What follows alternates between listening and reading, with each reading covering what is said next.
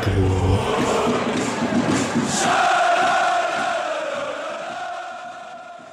Hallo und herzlich willkommen zur 63. Folge des Podcasts Freiburg nach dem sehr spannenden 0 zu 0 beim SV Werder Bremen. Ich bin nicht Alex, sondern Patrick. Ähm, Alex ist aus beruflichen Stressgründen heute verhindert, weswegen wir die Aufnahme heute statt wie in den letzten Wochen gewohnt zu viert, heute nur zu dritt machen. Ich darf dennoch den Rest der Truppe begrüßen. Ähm, einmal den Misha. Hi Misha. Hi. Und einmal den Julian. Hi. Hi. Genau. Ähm, wir steigen kurz ein ähm, mit den Tipps der letzten Woche. Ich gehe da aber ganz kurz drüber, weil wir haben alle auf einen Auswärtssieg ähm, vom SZ getippt. Man könnte jetzt zumindest sagen, drei von uns haben drauf gesetzt, dass es äh, null Gegentore gibt, weil da war ein 0-1, ein 0-2 und ein 0-4 dabei. Ähm, sagen wir mal, gerade das 0-4 von Alex war, nachdem er gegen Dortmund so on point war, dann doch ziemlich weit weg. ähm, genau letzte Woche hat Alex damit angefangen, nach dem hohen Puls zu fragen, nach dem Dortmund-Spiel. Ich äh, frage jetzt mal nach dem Gegenteil. Ähm, ich finde, man kann bei dem Spiel schon bei den Highlights fast einschlafen. Wie geht's euch zwei Tage nach dem Spiel, Misha? Sehr gut, äh, dass du dann gleich den Namen sagst. Ähm, ja, also erstaunlicherweise, und das passiert mir wirklich selten, fand ich es während dem Spiel schon nicht so aufregend. Und also es passiert mir wirklich selten, dass ich beim 0 zu 0 denke, boah, wahrscheinlich passiert nichts mehr. Irgendwie gar nicht die ganze Zeit darauf hoffe, dass Freiburg das 1-0 schießt und auch nicht die ganze Zeit große Angst hatte, dass Bremen das noch macht, sondern äh, vielleicht lag es auch an dem Samstag an sich so, wie ich den verbracht habe, aber ich war, also ja, tatsächlich sogar während des Spiels sehr ruhig und muss im Nachhinein sogar sagen, als ich dann nochmal das Spiel durchgegangen bin für einen Artikel, da waren sogar mehr Aktionen dabei, als ich sie so im Kopf hatte. Julian, bei dir ähnlich. Du warst ja, das äh, wollte ich am Anfang noch kurz erwähnen. Julian war vor dem Spiel zu Gast beim Werder-Podcast der Werder-Raute. Ähm, ich weiß nicht, ob du dich deswegen noch ein bisschen intensiver auf das Spiel vorbereitet hast ähm, oder ob das zu noch mehr Enttäuschungen dann geführt hat. Wie sah es für dich aus am Samstag? Ja, also ich meine, das ist jetzt war jetzt nicht so, dass ich völlig überrascht war davon, dass das Spiel ungefähr so lief, weil wir hatten es vorher schon gesagt, ich habe es mir dann auch so ein bisschen gedacht, äh, Bremen hat nicht so viel Interesse, jetzt irgendwie selbst ein Ballbesitzspiel aufzuziehen und der SC hatte das zwar im Dezember ganz ordentlich gemacht, dann wenn das quasi musste, aber hat auch dort immer wieder den Ball abgegeben und ähm, und gerne dann ist gerne auf den Fehler der Gegner gegangen, hat äh, irgendwie das Pressing richtig ausgenutzt und so. Ähm, und dass sich das so ein bisschen dann neutralisiert, wie man immer so hässlich sagt, äh, es war jetzt nicht völlig überraschend. Nach einer Stunde war ich dann doch irgendwann ziemlich genervt, muss ich sagen. Also davor dachte ich, ja gut, ist halt so ein klassisches Spiel. Als das dann irgendwie so gar nicht besser wurde und äh, auch dann, wenn man mal Ballgewinne hatte, die dann auch direkt daneben gingen, war ich dann doch nochmal frustriert und gegen Ende ging es mir dann auch wieder wie Mischa. Dann dachte ich, okay, nachdem, nachdem dann der, die Petersen-Chance auch nicht drin war und danach wieder nicht mehr viel passiert ist, dachte ich dann, ist jetzt halt so. Waren jetzt, waren jetzt nicht so viele Spieler vom SC dieses Jahr, die so langweilig waren. Das äh, muss auch mal so eins dabei sein, schätze ich. ich und du? Ja, also ich fand es vorgreifend sehr, sehr krass, ähm, dass Streich so lobend war über die letzten 20 Minuten. Also wenn man sich die Pressekonferenz nach dem mhm. Spiel anguckt, sagt er ja, okay, man, er war nicht glücklich mit wie man nach den Balleroberungen gespielt hat in der ersten Halbzeit. Ähm, und man hat es dann aber in den letzten 20 Minuten herausragend gemacht vorne. Das, also ich, ich glaube nicht herausragend war das Zitat, aber er war sehr begeistert von den letzten 20 Minuten. Ähm, vor allen Dingen da dann auch von der Konterabsicherung, obwohl man es so offensiv probiert hat. Das muss man sagen. Gerade in der zweiten Halbzeit hat man auch defensiv, obwohl man es dann noch mal ein bisschen mutiger probiert hat, hat man wirklich nichts zugelassen, was gegen einen Gegner wie Werder, der schon die letzten Wochen immer relativ pragmatisch gespielt hat und dann halt gesagt hat, okay, wir suchen dann die Chancen aus dem Konter, finde ich dann trotzdem positiv ist. Und ja, gelangweilt war ich auch während dem Spiel. Ich glaube, das war irgendwie jeder so ein bisschen. Ähm, aber ja, bin dann auch pragmatisch genug, um zu sagen, man nimmt dann halt einfach mal einen Punkt mit. Aber es ist schon hart, oder? Also bei den Freiburg-Spielen bin ich, äh, bin ich wirklich selten gelangweilt ich kann mich selbst an so Spiele gegen Hertha erinnern, die irgendwie 0 zu 0 sind und irgendwie aus Erfahrung wusste ich immer, irgendwie geht da einer rein. Vielleicht liegt es daran, so langweilig und ohne Zuschauer ist dann hm. vielleicht nochmal so ein doppelt hart.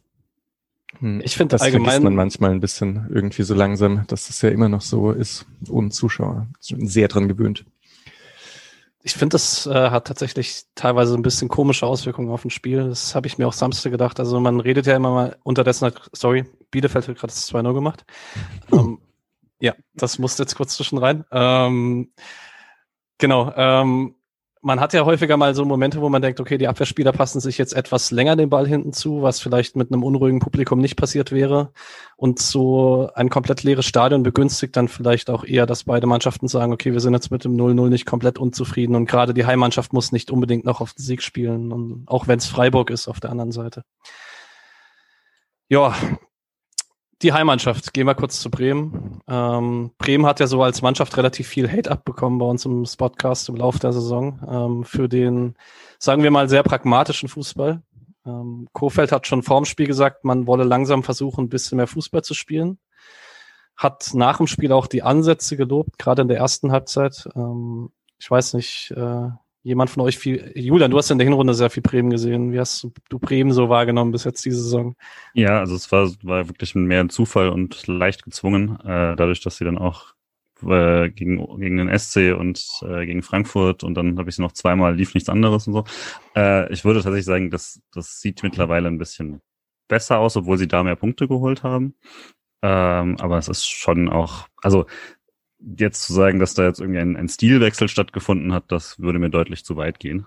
Ähm, also es hat halt immer so ein, zwei Spielideen und ähm, wenn die nicht klappen, rücken sie auch nicht davon ab oder so, sondern sie sichern halt äh, hinten auch gut äh, ihre, also die, die Sachen ab, die der Gegner gerne macht. Das kann Kofeld auch ganz gut, glaube ich. Und ja, also ich, ich finde es halt immer ein bisschen zu wenig, auch wenn man sagen muss dann irgendwie, okay, unser Kader gibt nicht mehr her oder so, wenn das die, was ja schon relativ offen ist, was Kofeld immer wieder sagt. Ähm, ab irgendeinem Punkt muss man ja auch dann wieder versuchen, äh, irgendwas zu machen, was vielleicht dann über Sicherung des 13. Platzes oder so hinausgeht, wenn man nicht gerade einen der letzten, der, der Kader hat, die man irgendwie auf Platz 17, 18 oder so erwarten würde. Deswegen toll finde ich es nicht, äh, aber mit dem Ergebnis lässt sich aktuell natürlich dann auch nicht so richtig streiten. Ich habe mich ja, da tatsächlich zugefragt, ist es wirklich so, dass der Kader nicht mehr hergibt oder ist ein Mittelfeldzentrum mit Möwald, Eggestein und Schmid und einem Raschitzer offensiv auf dem Flügel nicht eigentlich ein bisschen besser als ein Team, das irgendwie die ganze Zeit nur die Null verwalten möchte? Misha? Ich finde den Kader schon sehr schlecht. So, also er ist halt, nicht ganz, obwohl der ist eigentlich auch so schlecht austariert wie der von Schalke. Nicht ganz so schlecht, würde ich sagen, aber schon auch. Und von der individuellen Qualität ist das für mich fast eine Abstiegsmannschaft. Die haben keinen einzigen Sechser außer Patrick Erras. Eggestein ist halt ein Achter, Möwald eigentlich auch. Äh, weiß nicht, Romano Schmid scheint mir auch so einer zu sein.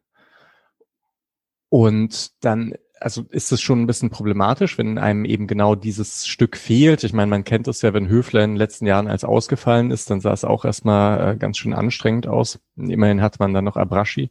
Ich finde die Innenverteidigung ganz okay besetzt. Rashica kommt so langsam rein, deswegen wird's ja auch so ein bisschen besser.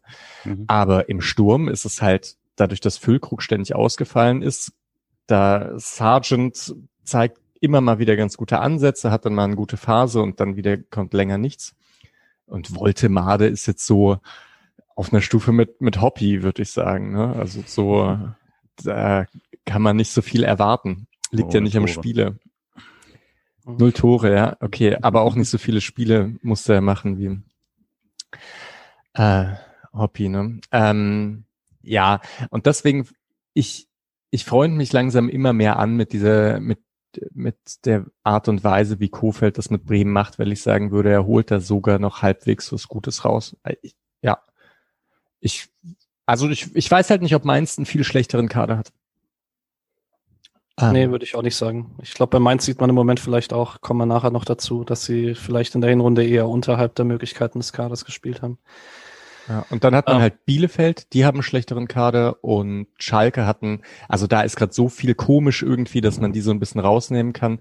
Und dann ist es halt Köln und Bremen, würde ich sagen, so. Und dann, nach der Erfahrung der letzten Saison hat Kofels am Anfang stabilisiert. Das, was mich da ja auch so aufgeregt hatte, war nicht, dass er, wie er das gemacht hat, sondern dass es auch immer geklappt hat, dass er sich immer den Punkt halt so abgeholt hat und ergaunert hat. Und jetzt merkt man halt wirklich Ansätze. Auch nicht mehr, aber so, es gibt ein paar ganz nette Sachen im Aufbau, die sind sehr flexibel. Man fragt sich manchmal, ist es vielleicht sogar zu flexibel dafür, dass der Kader nicht so krass ist. Ja, aber prinzipiell ist schon ganz okay, was er da macht. Und letzter Punkt, letztes Jahr war er halt, war das halt so ein Griff ins Klo von Kofeld, zu denken, man könnte mit dem Kader in die Europa League kommen. Ähm, das rettet er gerade ganz gut. So, dafür, dass er sich so verspekuliert hat. Ähm, ja, balanciert er sich gerade zurück und das finde ich eine erstaunliche Entwicklung. Das, das stimmt. Gleichzeitig würde ich halt sagen, es ist jeweils eine arge Extremreaktion äh, auf, auf was passiert ist, weil gleichzeitig, also letztes Jahr war natürlich katastrophal, war dann aber auch so, dass man sehr lange versucht hat, einen, trotz extremer Verletzungen einen gewissen Stil noch weiterzuspielen und sich da dann nicht so angepasst hat und jetzt dann im Sommer offensichtlich so einen komplett Kahlschlag beschlossen hat, der dann aber auch jede, äh, jede Offensividee dann erstmal erstickt hat und das dann komplett auf Null gefahren hat und das jetzt langsam wieder hochfährt mit dem Ergebnis, wie gesagt, kann man nicht so richtig streiten, weil äh, das deutlich sichereres Fahrwasser als letztes Jahr.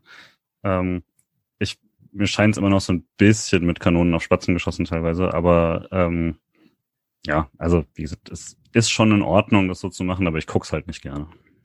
Man muss halt vielleicht noch sagen, das ist ein junger Trainer, äh, der schnell überhyped wurde, so, weil er mit Kruse ein ganz cooles System aufgebaut hat. Dann hat es ein Jahr nicht geklappt. Jetzt funktioniert es gerade wieder so halb. Ich finde aber diese Entwicklungsfähigkeit ganz cool zu beobachten, dass man so sieht, okay, der kann ein Trainer bei einem Team echt viele verschiedene Sachen machen. So, wenn er sich da was vornimmt und man weiß jetzt noch nicht so richtig, wohin das geht, wenn es die nächsten Jahre ist. Und ich kann mir vorstellen, dass so eine äh, Trainerfigur, die ein bisschen länger in Bremen bleibt, vielleicht länger das Unvermeidliche mh, hm, hinauszögern kann, weil ich sehe Bremen mit den, was man halt hört, mit diesen finanziellen Entwicklungen und so, die scheinen sich die nächsten Jahre schon immer an Kante Abstiegskampf bewegen zu müssen.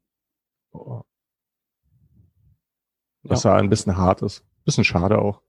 Ja, ich finde, man, für mich ist es immer so ein bisschen surreal, weil ich bin aufgewachsen mit einer prima Champions League Mannschaft und mhm. ähm, dann am, in Interviews danach am Samstag auch ähm, Selke, der doch sehr zufrieden mit dem Punktgewinn war und auch Kofeld, der in der Pressekonferenz gesagt hat, ähm, also hat krass herausgehoben, dass es ein Punktgewinn war gegen Tabellenachten, der jetzt gegen viele Top-Teams gepunktet hat. Also irgendwie für mich so ein bisschen surreal, dass eine Bremer Mannschaft äh, in einem Heimspiel gegen Freiburg 0-0 spielt und danach sagt, ja, ist super, wir sind total zufrieden damit. Ähm, betont auch die Entwicklung, die der SC genommen hat, aber halt auch die Entwicklung, die Bremen die letzten Jahre gemacht hat. Aber eben im Gegensatz dazu, dass wenn, äh, wenn sich Hummels da hinstellt und das sagt, ist es da halt eben tatsächlich eine, ein Resultat davon, wie die letzten Jahre dann gearbeitet worden ist und was sich der SC dann jetzt auch mit Streich da aufgebaut hat, dass man sich dann eben durchaus mal, also durchaus selbstbewusst als dann äh, eine Mannschaft aus der oberen Tabellenhälfte wahrnehmen muss, was man immer wieder vergisst. Ne? Also das ist jetzt, also jetzt im zweiten Jahr dort zu stehen ne, zu dem Zeitraum. Klar, das wird jetzt nicht so heißen, 2022 ist das genauso oder so, äh, aber man, das wird öfter so sein, dass äh, Streich hat es ja auf der Pressekonferenz schon mal oder im Interview, ich weiß gar nicht mehr genau, äh, auch schon mal ein bisschen bedauernd angesprochen. Dieses klassische, man unterschätzt mal, was man bei Freiburg doch leisten muss, um da zu punkten, wird immer weniger vorkommen, würde ich tippen.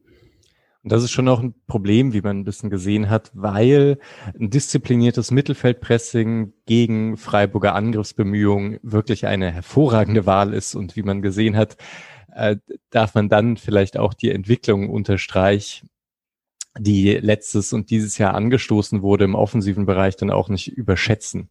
So, da, das ist halt hart irgendwie, ja. Da tun sich halt größere Teams auch schwer und Freiburg eben auch, wenn eine Mannschaft gut steht, da große Chancen herauszuspielen. Genau. Ähm, noch kurz zum Abschluss von Bremen. Ähm, kurz die Aufstellung mit Pavlenka im Tor. Dreierkette Velkovic, Toprak, äh, für den ich kurz ein bisschen Liebe dalassen muss, falls wir es nachher nicht noch dazu kommen. Da freut es mich immer, wenn er gut spielt. Äh, und er hat sehr gut gespielt am Samstag, finde ich.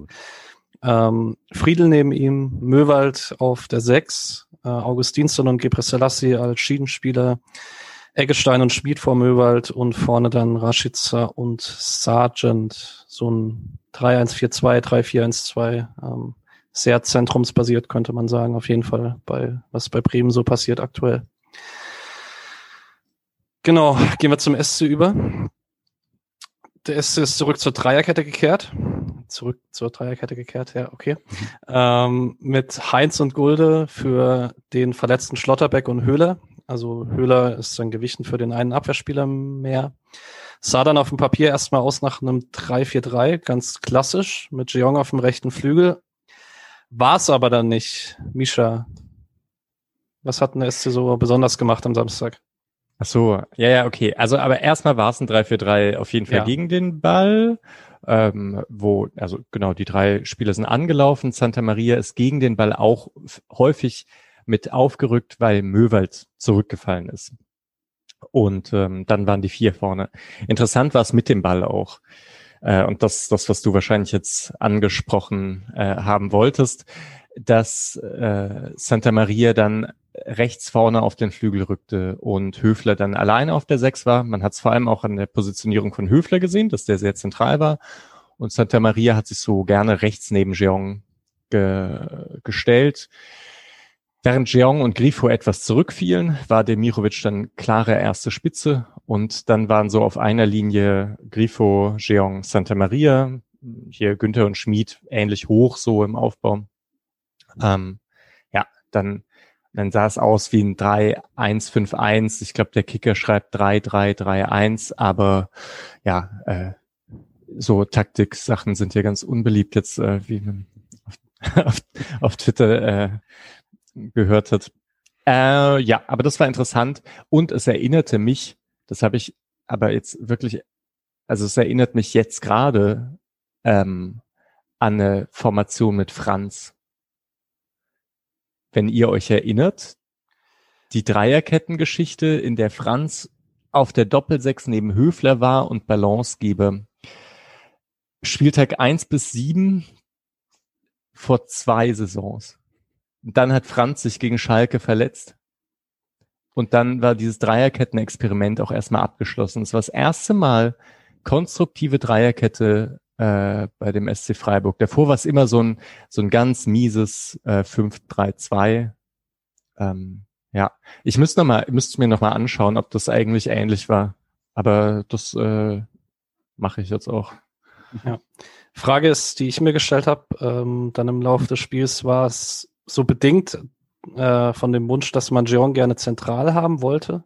Oder tatsächlich einfach nur, also Streich sagt einfach, man wollte einen, eine Person mehr offensiv haben. Ähm, man hat dann auch gesehen, dass gerade der rechte offensive Raum vielleicht nicht der ist, in dem sich Santa Maria am wohlsten fühlt. Vielleicht hat man da auch ein bisschen die Fähigkeiten da überschätzt von ihm. Ich weiß nicht, Julian, wie hast du es wahrgenommen? Ja, ich dachte so ein bisschen, weiß nicht, ob, ob ähm, man ihm quasi einen Gefallen getan hat, dass er dann Anführungszeichen nur Schmied dann direkt neben ihm hatte, weil wenn, wenn er, wenn er bisher aus seiner Sechserposition quasi mit rausrückt, dann war da halt Schmied und Jeong schon da und dann konnte man da eben so, so ein Dreieck bauen und dann, dann wieder in die Mitte ziehen oder sowas. Teilweise wurde es dann überverteidigt und dann konnte eben, dann hat sich der Raum in der Mitte ein bisschen geöffnet.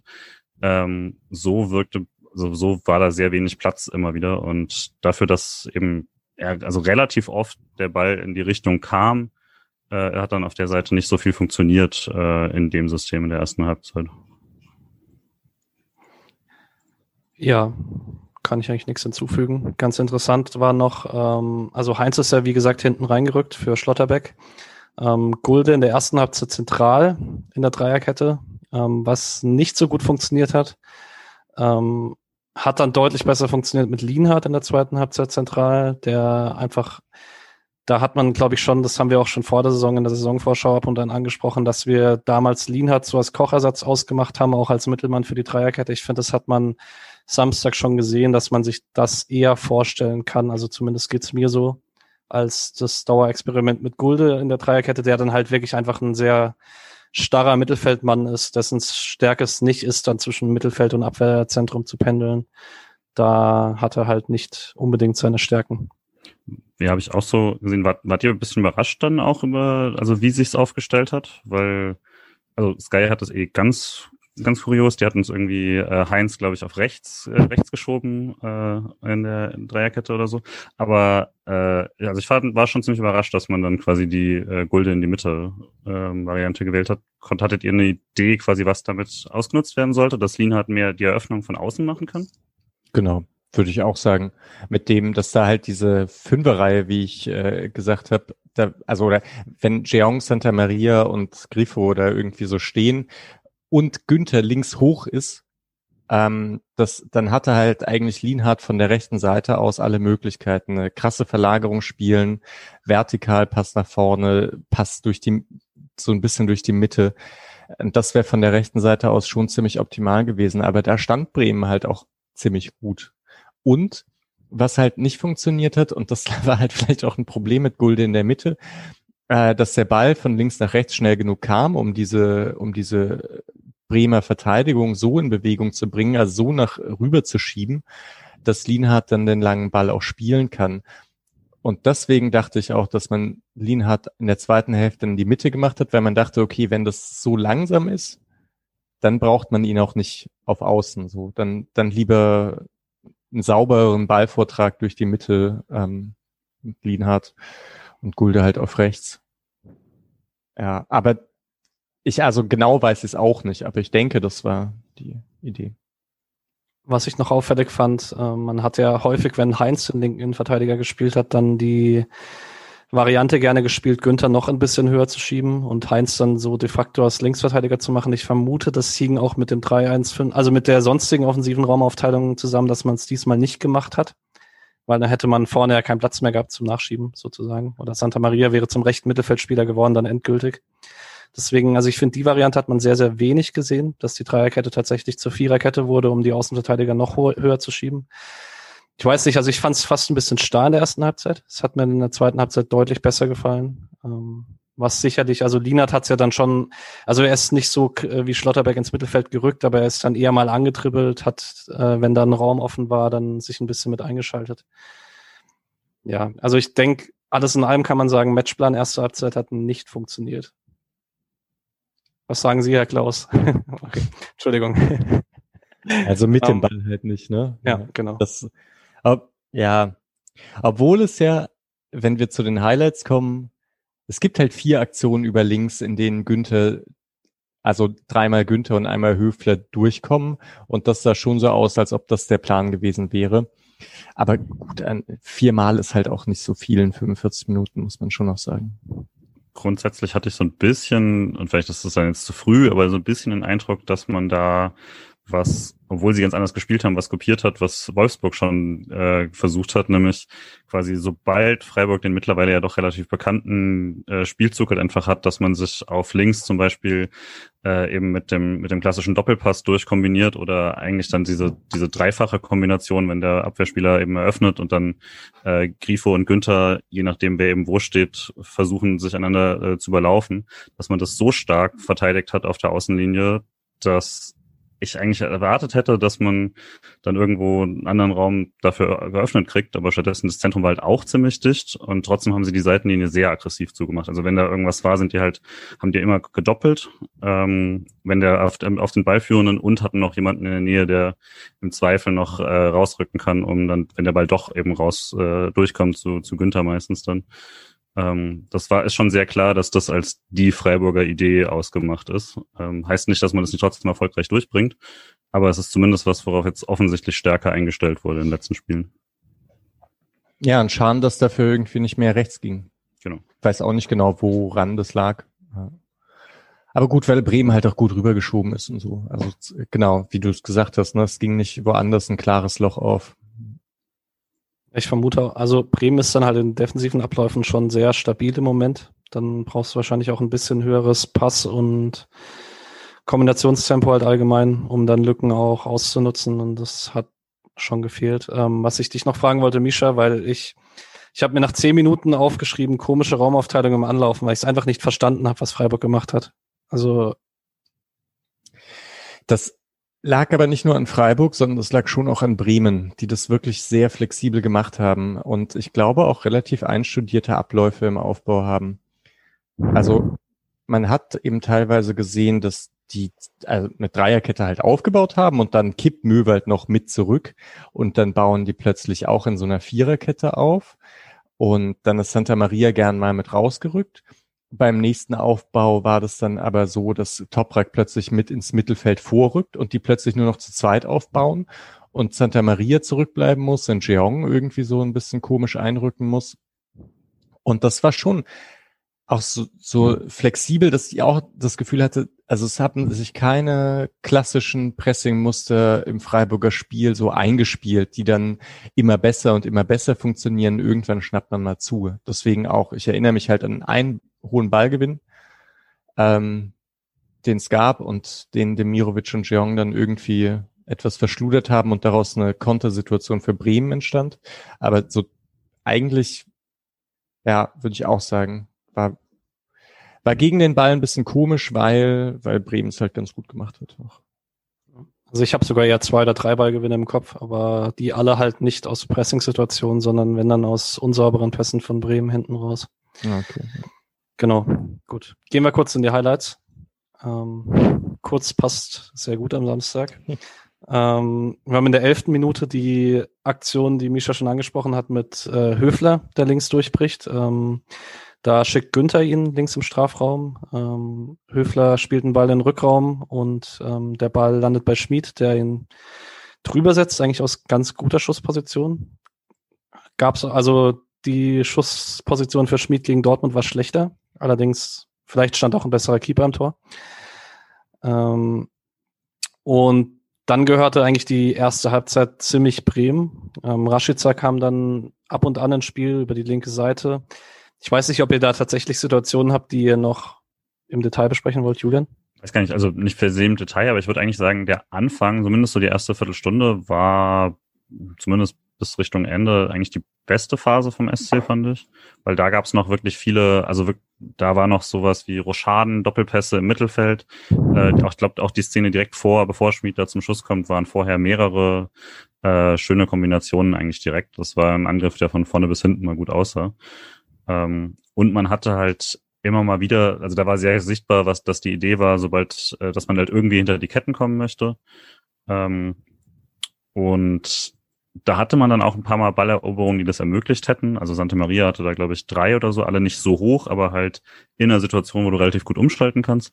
Und da ist halt einfach nie irgendwas äh, richtig angekommen. Das war schon das erste Mal, dass es so leicht frustrierend war. Ähm, aber da war der SC auf jeden Fall noch die insgesamt, würde ich sagen, leicht bessere Mannschaft, bis dann Bremen sich da ähm, das irgendwann auch noch ausgeschaltet hat und danach erst so ein bisschen das Spiel kommt, also abgeflacht ist noch weiter.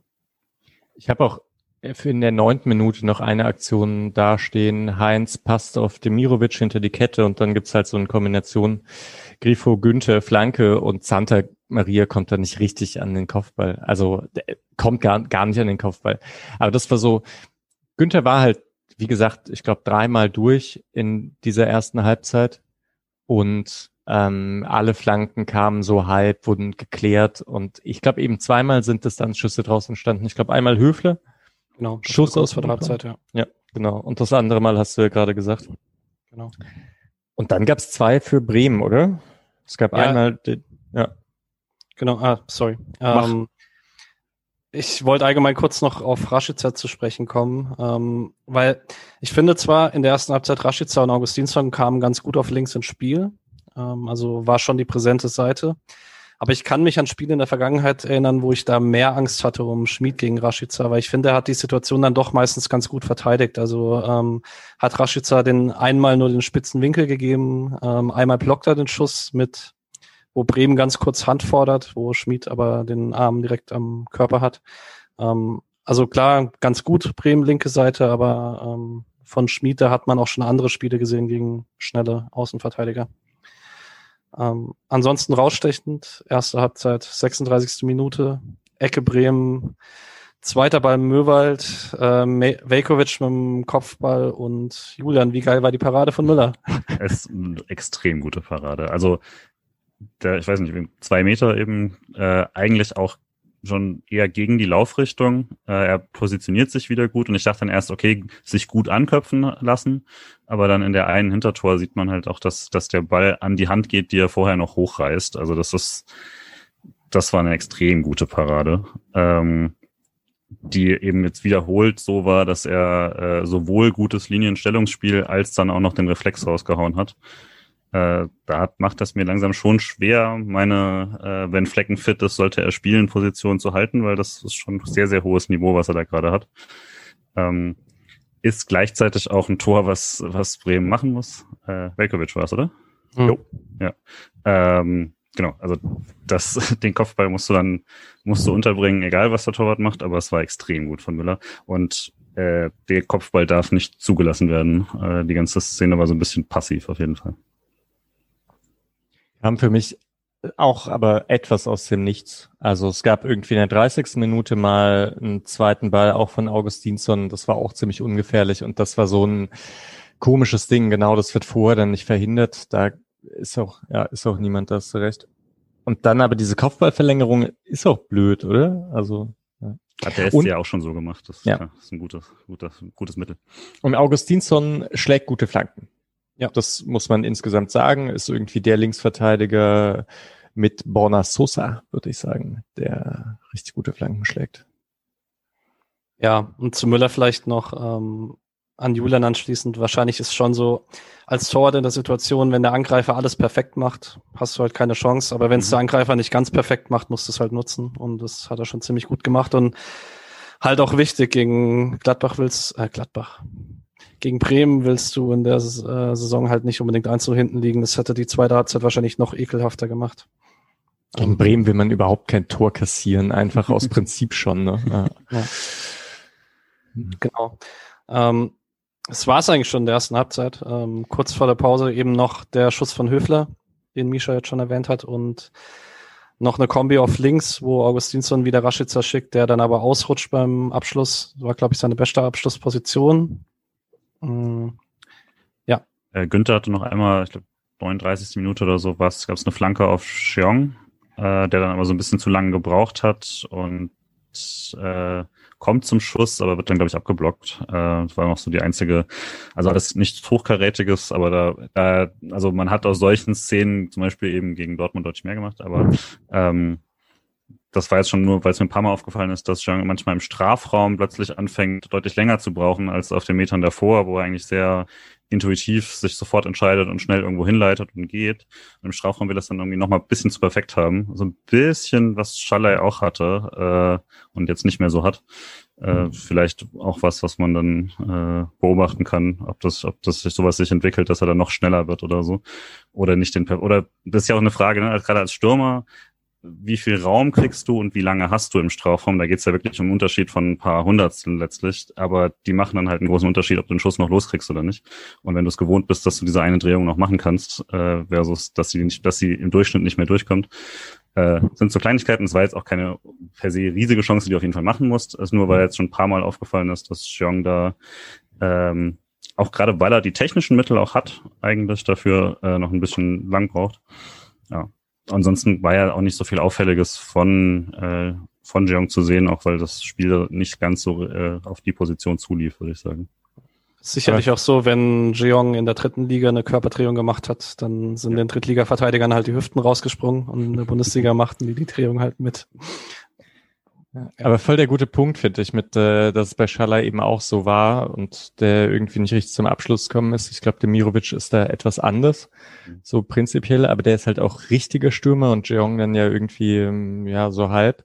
Mhm. Ich wollte noch auf die Aktion davor eigentlich eingehen, also weil ähm, Günther kommt ja, oder vielleicht so nochmal, äh, was ich vielleicht vorhin auch sagen wollte, mit Günther ist eben oft gut durchgebrochen und daraus ist leider zu wenig entstanden in der ersten Halbzeit. Das sind, glaube ich, vier Aktionen und wenn dort dann die, die Strafraumbesetzung so etwas besser ist, dann äh, entsteht da vielleicht nicht unbedingt immer ein Tor draus, aber immerhin mal, dass es etwas gefährlicher wird und dass eben so ein Schuss aus zwölf Metern irgendwie passiert. Ähm, das hat ein bisschen gefehlt dort und davor gab es noch den Konter ähm, von Rashica, den er dann irgendwie mit seinem schwachen Fuß abschließt und Müller den so prallen lässt, wenn ihr euch daran erinnert.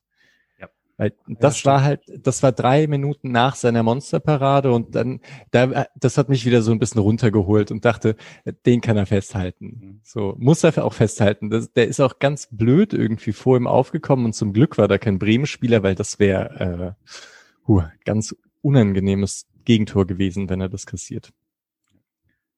Hast recht. Ähm, genau. So, ich würde die erste Halbzeit dazu machen, weil also Streich war ja wirklich ähm, bei der Pressekonferenz, das habe ich tatsächlich nicht so gesehen. Also, dass man anmerken kann, dass man ein paar Balleroberungen äh, hatte, die man zu unsauber ausgespielt hat, ja. Aber es klang bei ihm dann in der Pressekonferenz ein bisschen mehr danach so, hey, das war eigentlich sehr, sehr gut und wir müssen es nur ein bisschen besser machen und wir machen da ein, zwei Tore.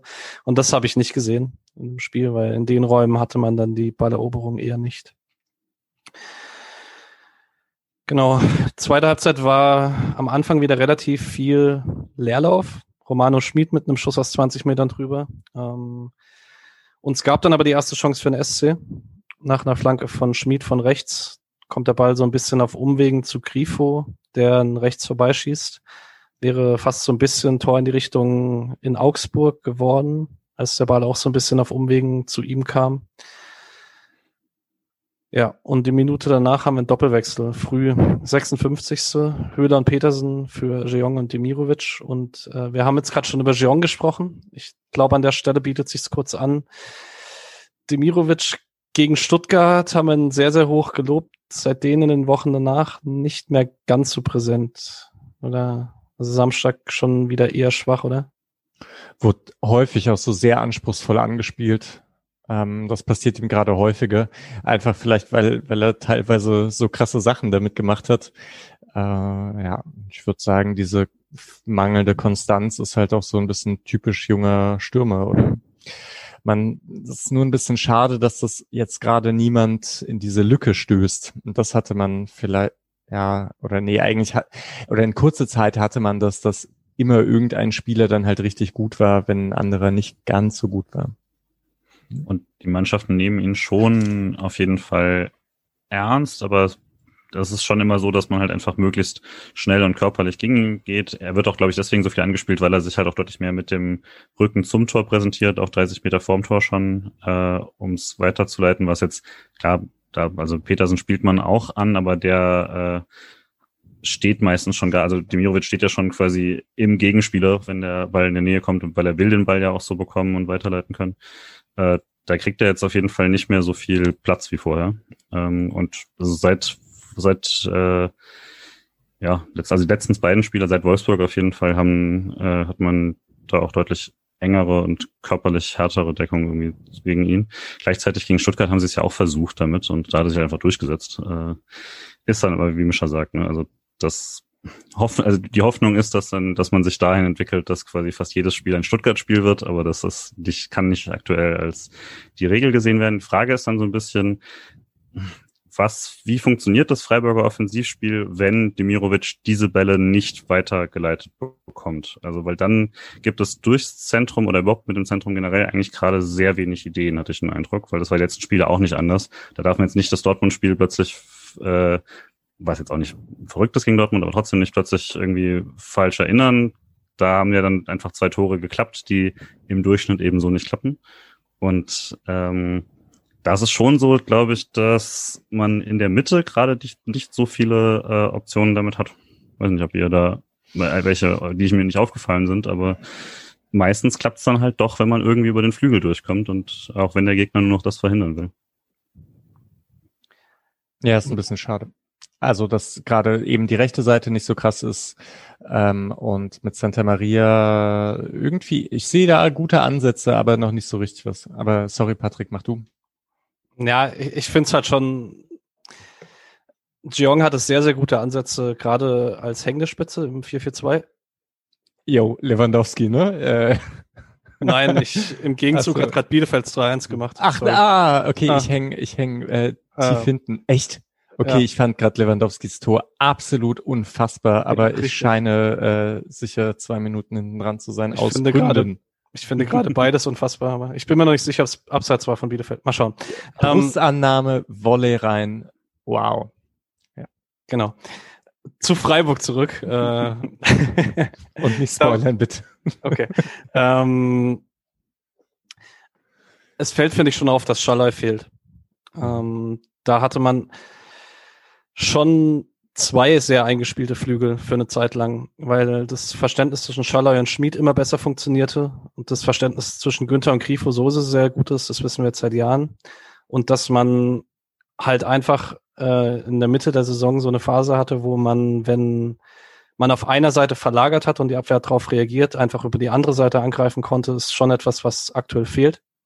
Ähm, ich sehe das schon so, dass es kommen kann, auch mit Jeong als rechten Außenstürmer, wo das schon ab und zu immer mal wieder funktioniert hat mit Schmid, aber nicht in der Konstanz. Ähm, und es ist halt, man spielt aktuell nur mit drei gelernten Offensivkräften im 3-4-3, wenn man nicht gerade das 4-4-2 spielt. Und wenn du das hast, brauchst du halt Schienenspieler, die du dann gut einbinden kannst und dafür, oder du brauchst halt einfach eine Offensive, die sehr, sehr gut funktioniert. Und wenn sie nicht sehr, sehr gut funktioniert, hast du halt so ein Spiel wie am Samstag, weil du dann zu wenige Leute in gefährlichen Positionen hast. Ähm, und dann kann es halt auch mal eklig werden, wenn man, wie Julian sagte, man kann sich auch eingestehen, das Dortmund-Spiel kann eigentlich auch eklig ausgehen. Also wenn Freiburg keine zwei Fernschüsse macht, äh, fehlt jetzt nicht so arg viel Fantasie, dass das Spiel auch 0-0 ausgeht oder man es 1-0 verliert. Ja, ganz klar. Das ist ja. schon was, was man sich vielleicht für die Zukunft überlegen muss. Julian. Ja, und die Frage dann so ein bisschen, ob zum Beispiel, also zum Beispiel wenn Santa Maria und Höfler eben dann doch im Zentrum äh, in der Situation nicht so viel Druck durch die Mitte äh, entwickeln können, sondern halt dann doch meistens effektiv sind, wenn sie irgendwie die Flügel bedienen können oder sich eben mit jemand mit ihnen äh, ins Kombinationsspiel geht. Das sind halt also beides und Santa Maria, der jetzt die offensivere Rolle hat, das ist jetzt nicht, wofür man ihn eigentlich geholt hat. Das war jetzt nicht so, dass man ihn so, ein, so eine Achter, Zehner Rolle irgendwie rein äh, reingeholt hat, sondern das wäre zum Beispiel was gewesen, was man sich von Gustil versprochen hatte. Ähm, das ist jetzt aktuell kein Platz dafür, aber merkt man dann vielleicht auch schon, dass halt genau so eine Rolle aktuell nicht so richtig besetzt ist und dass äh, auch Santa Marias beste Aktionen dann oft äh, das Eröffnende und ähm, das Lesende sind und selten jetzt irgendwie äh, das Vorstoßen in den Zehnerraum und von dort nochmal äh, irgendwie selbst die Gefahr kreieren. Äh, also vielleicht ein paar Sachen dazu. Ich glaube einmal, dass Santa Maria mehr dafür geholt wurde, als wir das am Anfang dachten. Also es ging ja dann doch relativ schnell darum, auch zu sagen, äh, Santa Maria soll auch mal irgendwie ein paar Tore machen oder so. Und ich vorher äh, hatten wir ja noch überlegt, ob der im 4-1-4-1 vielleicht der defensiver Sechser Abräumer vor der ähm, vor der Abwehr ist. Und das ist so nicht, sondern der soll irgendwie mit nach vorne gehen, soll, glaube ich, aus dem Mittelfeld irgendwie so mehr kommen insgesamt. Was eben untypisch für Freiburg ist, darüber hatten wir auch schon häufiger gesprochen, dass er aus dem Zentrum viel nachstößt. Und dann mit dem 3-4-3, also ein Punkt, der, und ich weiß nicht, wie, wie schwer man den gewichten soll, aber die Sache, dass Streich vor, bei der PK vor dem Spiel gesagt hat, dass man nicht aufs ganze Feld gehen konnte, um einzutrainieren, wie man mhm.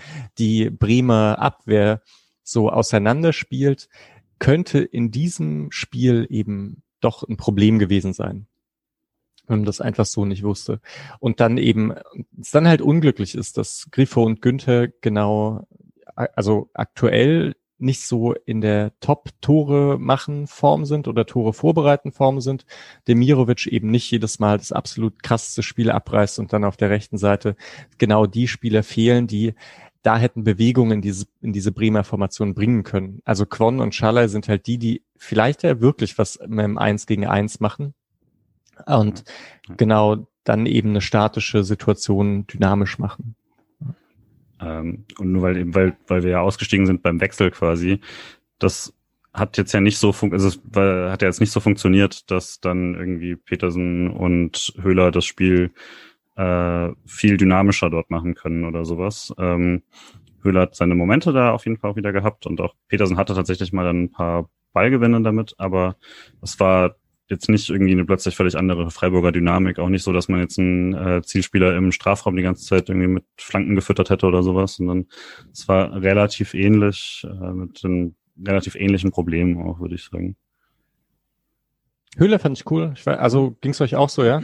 Der hatte nämlich, glaube ich, sogar ein Dribbling oder zwei oder so. Ja. ja. Ähm, ich fand auch einen zweiten Einwechselspieler auffällig. Ich finde es krass. Ich springe jetzt einfach um eine Viertelstunde, weil einfach dazwischen überhaupt nichts passiert, was irgendwie highlightmäßig war. Ähm, in der 71. kommt Haberer für Santa Maria. Und ich finde schon, man hat da gemerkt, also Haberer kam halt einmal gegen eine müdere Abwehr dann rein. Ähm, und man hat aber, finde ich, auch gemerkt, dass sich Haberer in den offensiven Räumen etwas wohler fühlt, weil ich finde, der Wechsel war nochmal ein Knackpunkt. Ich weiß nicht, ob es genau an dem Wechsel lag, dass Haberer für Santa Maria kam oder halt einfach, dass es daran lag, dass Bremen ein bisschen müder wurde. Auf jeden Fall war ab da die letzten 20 Minuten waren wieder deutlich besser. Mhm. Und ich finde, Haberer hat auch ein gutes Spiel gemacht nach der Einwechslung, oder seht ihr das anders? Nö, ich sehe keinen Widerspruch. Ja, ja, nee, nee, auf jeden Fall fand ich auch ganz gut, ja. Hat auch auffällig viele gute Statistiken irgendwie, selbst wenn man quasi Gesamtstatistiken nimmt, ähm, dafür, dass er eben nur 20 Minuten gespielt hat, taucht er bei vielen, äh, wie viel Meter mit dem Ball, wie viel äh, Pässe im letzten Drittel und so, relativ weit vorne auf, was dann auch auffällig ist. Klar, spricht auch dafür, dass der SC letzten 20 Minuten einfach deutlich offensiver und äh, deutlich näher am Bremer Tor gespielt hat.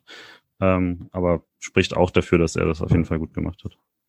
Ich mache jetzt an der Stelle eine Prognose. Falls gegen Union Schallei noch keine Option ist, wird Haberer rechtsoffensiv spielen. Hm. Kann gut sein, ja. Ja. Ah, wohl. Jeong. Hm. Ja. Mhm. ja, oder stellen halt doch wieder auf 4-4-2 um. Oder das Spiel gegen Union wird eh ein bisschen anders. Ich weiß es aber auch nicht genau. Aktuell sind die ja auch nicht in ihrer konstruktivsten Phase, muss man sagen. Ja. Würde ich nachher werden wir nachher dazu kommen. Ja. ja. Genau. Ähm, sechs Minuten nach der Einwechslung, die vielleicht größte SC-Chance des Tages, ähm, geht wieder über links über Günther. Ball geht, also mal eine ganz gute Flanke. Höhler legt den per Kopf ab auf Höfler, der einen Abschluss aus 15 Metern hat. Pavlenka wehrt ihn zur Seite ab und ja, Petersen, schwierig. Also ich habe Tage im Kopf, an denen er den gemacht hatte. Julian? Ja, war auch sofort, das war mein Gedanke. Also es ist schwer, aber Petersen macht den öfter, als er nicht macht, gefühlt. Und äh, ist auch so ein bisschen die Situation, von denen er oft lebt, eigentlich, dass er sich ja einfach, das ist ja dann das, was man gerne irgendwie als Torinstinkt oder so bezeichnet, ist ja wirklich so, er platziert sich genau so, dass wenn der Ball vom Torwart abgefälscht wird und abgelenkt wird, er immer wieder äh, in der Situation ist, den gefährlich zu machen. Und er ist fast genau richtig da und der kommt dann sehr scharf zurück und das ist schwer, aber aus der Position, ich hätte mir sehr gewünscht, dass er ihn macht und ich würde schon sagen, dass es eine sehr, sehr große Chance war. Ich würde euch voll recht geben, das ist halt die Petersen-Situation. Genau, ja, genau seine Sachen. Das ist schwer sogar, aber er könnte es halt machen. Ich weiß nicht, ob das, war das eine Rückgabe von Höhler, wie du gerade äh, das anmoderiert hast, oder hat das Kopfballduell verloren? Also er ist auf jeden Fall am Ball. Ich ich meine mich zu erinnern, dass es eine kontrollierte Aktion ist, aber ich habe die Highlights echt nicht nochmal angeschaut. Weil ja, krass, ich auch nicht. Ähm, aber ich, oder doch, ich hatte die mal angeschaut, aber genau da wusste ich es auch nicht so genau, ob das gerade, ähm, ja, also ob es kontrolliert war oder ob der Verteidiger dran war. Ja, auch Höfler auch bisschen schade, dass äh, äh, das, also ich meine, super gefährlich war es dann auch nicht, aber er zwingt zumindest Pavlenka zur äh, zum zum Ablenken. Ja. ja. Macht er gut, oder? Er muss ja. ihn ja so aus der Luft herausnehmen und ja. eigentlich genauso ein Ball, bei dem man sagt, den musst du so aufs Tor bringen, dass der Torhüter ihn nicht ganz hat, dass es vielleicht eine Abpraller gibt. Ja. Kann ich widersprechen. Mhm. Genau, sechs Minuten danach. Ähm, die letzte Halbchance für Freiburg. Grifo schickt nochmal Günther auf links, ähm, der wieder mit einer flachen Flanke, die nicht so richtig ankommt. Ich wollte vorhin noch, äh, als Mischa das mal gesagt hat, ähm, mit Borna Sosa und Augustinsson. Also wenn Günther mit seiner Fähigkeit, Räume zu lesen und seiner Geschwindigkeit die Flankenfähigkeit noch hätte, ich glaube, dann könnte er so heimatverbunden sein, wie er nur irgendwie möchte, dann würde er halt nicht mehr in Freiburg kicken. Ähm, Ja. Aber ja, äh, ja, ja. Aber die schlagen auch anders, die Flanken. Die schlagen sie meistens so aus dem Halbfeld. Ja. Aber du hast schon recht. Ja. Genau. Ähm, in der gleichen Minute gibt's einen Konter für Bremen, den Höfler mit einem taktischen Foul stoppt. Das ist jetzt nach 20 Spielen sind eine sechste gelbe Karte. Das ist für Höfler dann doch relativ viel. Mal schauen, ob er das erste Mal in seiner Karriere zwei Gelbsperren in einer Saison hat, aber. Hat er echt nie? Nee, er hatte mal neun letztes ja, Jahr, okay, genau, tatsächlich. Genau, also ja. ist auffällig, seit Freiburg mehr als 3-4-3 spielt, hat Höfler mehr gelbe Karten. Ich weiß nicht, ob mhm. das irgendwie zusammenhängt, dass er mehr Absicherungssituationen hat oder so. Doch eigentlich müsste es genau das Gegenteil sein, oder? Ja, stimmt eigentlich. Mhm. Hm. Vielleicht ist es das Alte, er ist langsamer geworden. ähm, weil ich habe einen sehr coolen Vergleich gelesen äh, bei Transfermarkt.de hat heute jemand geschrieben, Herr Höfler ähm, imitiert sich immer mehr zum Andi Zeyer, der so auch in Freiburg in den ersten Jahren oft so ein bisschen verhasst und irgendwann haben ihn dann, also haben dann alle gelernt zu schätzen, was man an Andi Zeyer hat. Und wir haben es jetzt oft genug gesagt die letzten Wochen. Also ich fand Höfler wieder sehr gut am Samstag, in dem was er so gemacht hat als alleiniger Sechser. Ich fand äh, am Schluss des Spiels noch ganz lustig, als der Sky Reporter meinte, dass es stand jetzt eher ein klassisches 0 zu 0. Was ich, was ich sagen würde, ja, dass das offensichtlich war. Äh, und war, wenn dann aber auch ein 0-0 der schlechteren Sorte. Mhm. Aber ähm, ja, ich, ich glaube, ansonsten ist ja auch nicht mehr wirklich irgendwas passiert. Ja, wo man noch vielleicht kurz erwähnen sollte, wo ich aber noch nicht mehr dazu weiß, in der letzten Aktion holt sich Heinz noch gelb ab mit einer härteren Grätsche gegen Selke und verletzt sich dabei selbst. Ähm, hab jetzt, Kübler kam dann für ihn, hab heute gelesen, dass wohl bei Schlotterbeck und bei ihm noch nicht klar ist, ob es am Wochenende reicht. Mhm. Ähm, genau. Kübler kann rechten Innenverteidiger spielen. Gulde kann links außen spielen. Aber ja. es ist ohnehin schon ein bisschen komisch, dass man mit den, mit den restlichen Innenverteidigern irgendwie schon alle aufs Feld bringt. Ja. Wir sind ja früher, vorhin auch ein bisschen drüber gesprungen, aber eben, dass Schlotterbeck so überraschend äh, nicht spielen konnte. Ähm, dafür war es dann schon, hat man schon nochmal gesehen, dass es ganz gut ist eigentlich, was Freiburg da eben noch von der Bank bringen kann. Das war jetzt nicht so, dass man mit absoluten Notlösungen spielen muss, sondern äh, selbst in, mit drei Verteidigern direkt äh, war das noch ganz gut. Wenn man jetzt noch jemand verliert, wird es natürlich dann schon so, dass man eigentlich wieder zum System umstellen irgendwann gezwungen ist. Ja.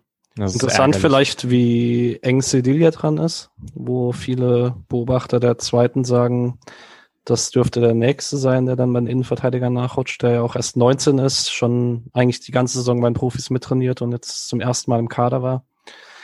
Wird sich dann zeigen. Aber ich denke auch, wenn beide ausfallen und man Dreierkette spielen will, dann wird es wahrscheinlich Kübler werden, der mir da eigentlich auch. Ja, das Dortmund-Spiel ist einfach in Erinnerung, wo er es sehr mhm. gut gemacht hat letzte Saison.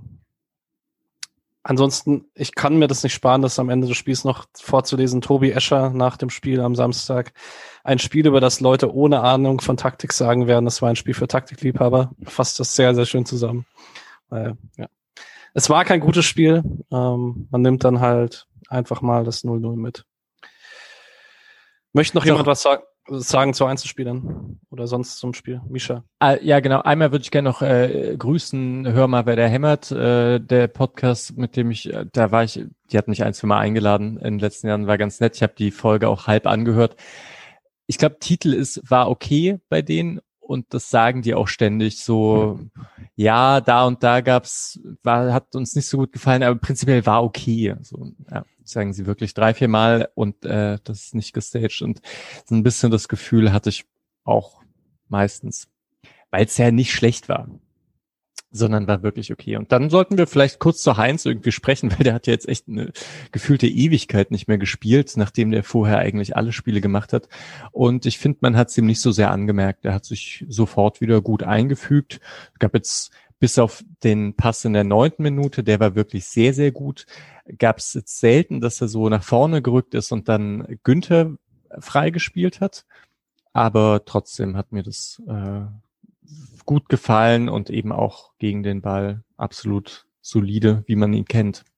Eine sehr gute Verteidigungsaktion in der ersten Halbzeit, wo Raschitzer, glaube ich, auf Sargent gesteckt hätte, wo Heinz am eigenen 16er gut wegverteidigt. Also fand auch gutes Comeback. Dean hat sehr gut äh, Spieler des Spiels beim Kicker und in der Elf des Tages kann man vielleicht noch erwähnen am Rand. Mhm. Echt? Krass. Ja. Äh, so auffällig fand ich ihn gar nicht. Mhm. Fandst du schon? Ich fand ihn jetzt auch nicht krass auffällig, aber so gut wie Linat halt ist, ist, äh, ist so ein bisschen, fliegt inzwischen vielleicht schon unterm Radar, weil wir es gewöhnt sind, wie gut er ist. Aber da würde ich vielleicht nochmal so insgesamt fragen, wie ihr das einschätzt, die Perspektive von Lienhardt, weil ich manchmal denke, der ist schon ein sehr gutes Gesamtpaket, aber ob der physisch insgesamt dann doch so ein bisschen limitiert ist, dass das nicht nach ganz oben gehen wird bei ihm. So, also anders als bei Koch oder so, der halt einfach von einfach den körperlichen Fähigkeiten so ganz andere Möglichkeiten hat. Bei Soyuncu war es ja auch so. Ähm, und bei Schlotterbeck kann ich mir vorstellen, der ist vielleicht langsam, aber der ist groß und, und wuchtig. Das kann er vielleicht da sogar ein bisschen was ausgleichen. Ähm, aber bei Lienhardt weiß ich es nicht. Der ist weder richtig stark noch richtig schnell. Ist halt sehr, sehr intelligent, wie er das immer wieder verteidigt, auch schon ja. lange und das wird immer nur mehr. Also das wird ja dieses Jahr, der Schritt ist ja auch nochmal eben, dass er ständig äh, sich richtig positioniert und Leute da auch schon rausnimmt. Eben auch, auch jemand, wenn Rashica äh, gegen alle anderen eben besser aussah, ist das ja auch immer eine Aussage. Ähm, weiß aber auch nicht. Ich bin da auch tatsächlich, mir fällt es immer sehr schwer, irgendwie meine Prognosen, wer gut wird und wer schlecht wird, stimmen irgendwie nie. Von daher halte ich mich dann zurück. aber ähm, außer bei Suyunchi, wo ich nach äh, zwei Minuten gesagt habe, dass es der beste Verteidiger der Welt wird, da bin ich relativ nah dran mittlerweile. Ähm, aber äh, weil ich kann es auch ganz schwer einschätzen. Ich habe nur weil jetzt eben diese Gerüchte ja auch nochmal kamen, dass irgendwie Leute an Stotterbeck dran sein sollen und ähm, an eben dann Lienhardt auch ein Kandidat wäre für den Sommer und so. Äh, das ist ein bisschen seltsam. Niemand in Deutschland würde Freiburg irgendwie mit einer, mit einer äh, Verteidigerschule in Verbindung setzen und die äh, großen Transfers jetzt nach England waren eben beides dann Innenverteidiger. Und wenn sich das dann fortsetzt, hat man irgendwie so einen Ruf außerhalb von Deutschland, den man hier überhaupt nicht trägt. Das wäre irgendwie auch ganz lustig. Ginte, Toprak. Ginte. Ja. ja, also Toprak fand ich übrigens am besten in dem Spiel, muss ich ja sagen. Aber ja, mhm. fand auch für mich Spieler des Spiels eigentlich Toprak. Vor, äh, das habe ich mir mal zwischendurch in der 60. oder so aufgeschrieben. Möwald und Toprak krass pressingresistent. Die hatten mhm. beide einige mhm. Aktionen, wo sie dann ein bisschen in Druck gekommen sind, was sie einfach super aufgelöst haben. Ähm, ja. Möwald ist auch ein guter Kicker. Ja. So. Mochte ich also, auch in Nürnberg eigentlich ja. sehr gerne, ja. Mhm. Ansonsten kann man, glaube ich, noch sagen, die, also wir hatten es ja während des Spiels ab und an die Santa Maria offensiv, äh, das Experiment dürften wir wahrscheinlich erstmal nicht mehr sehen, vermute ich. Also zumindest nicht so offensiv. So offensiv im Aufbau war es ein bisschen, also obwohl das auch für mich so eine Aufbausituation war, weil ich meine, dass Santa Maria vorne rechts auf den Flügel ausweicht, das gab es in den Spielen vorher auch schon. Es war halt so ein bisschen komisch, dass es so ganz klar ist, dass man, also dass Santa Maria wenn die Dreierkette aufbaut, schon statisch vorne ist mit Jeong und Grifo. Und ich fand das halt auch, das war mir ein bisschen zu wenig Bewegung. Da hätte ich es auch fast lieber gehabt, wenn das Höfler und Santa Maria in der Mitte stehen und angespielt werden können, so direkt aus der Abwehr heraus und man dann durchs Zentrum hätte aufbauen können. Mhm. Wahrscheinlich hat man das auch deswegen gemacht, weil man gesagt hat, nee, wir bauen nicht durchs Zentrum auf. Genau darauf wartet Bremen genau äh, darauf ist deren Formation auch ausgelegt und deswegen schieben wir Santa Maria gleich nach vorne und versuchen es irgendwie mit längeren Bällen oder so und dann kann der da gleich mit eingreifen. Ja, aber du hast recht, also so in dem, also so wie es hier ausprobiert wurde, würde ich auch sagen, eher nicht in nächster Zeit. Außer man hat mal die ganze äh, Freiburger die, das ganze Freiburger Feld zum Trainieren und es stellt sich dann heraus, wenn man da in zwei, drei Details schraubt, wird's plötzlich äh, total krass.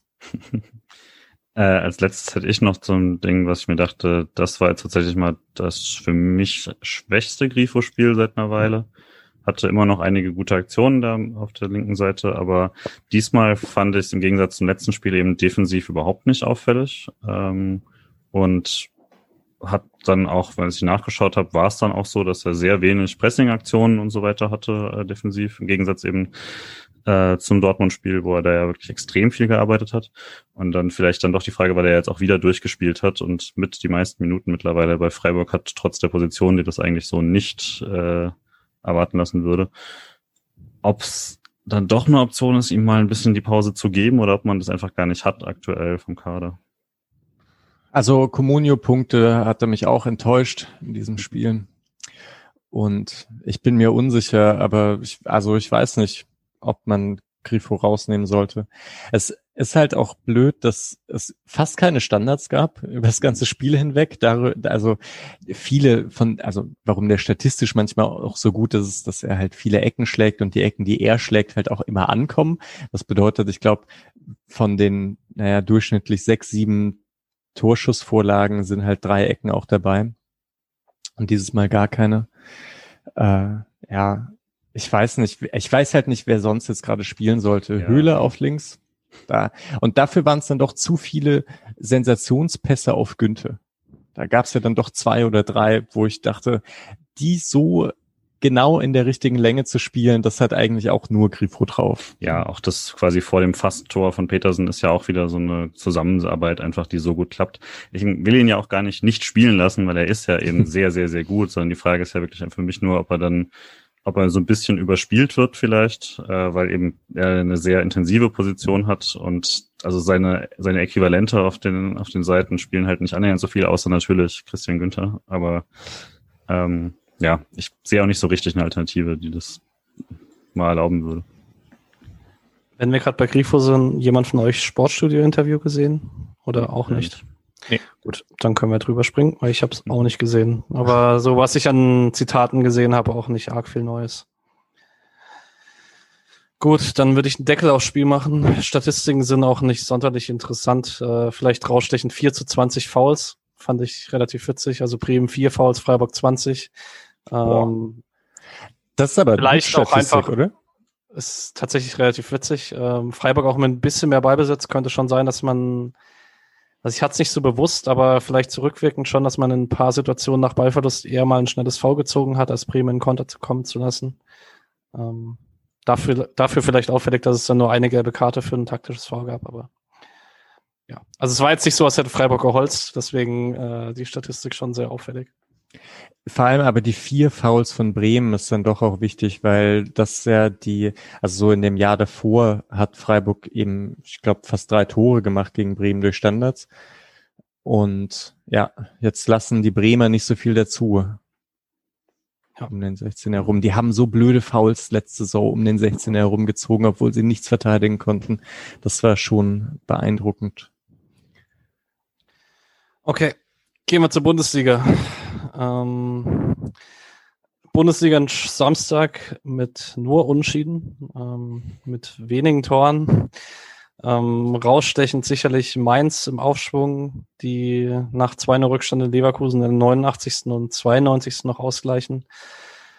Dortmund, das nur einen Punkt holt gegen Hoffenheim. Ähm, könnte man vielleicht kurz drüber reden. Ist heute offiziell geworden, dass äh, Marco Rose zu Dortmund wechselt. Ähm, Finde ich, also, keine Ahnung. Ich glaube, für Dortmund wahrscheinlich die ideale Lösung, für Gladbach ein bisschen bitter. Ähm, ihr unterbrecht mich einfach, wenn jemand was zu einem Thema sagen möchte. Ich glaube, gerade bei Rose ähm, ist, glaube ich, jetzt auch so das leichte Gladbach-Trauma, dass man halt das Gefühl hat, ständig hat man was und dann kommt Dortmund und nimmt es einem weg.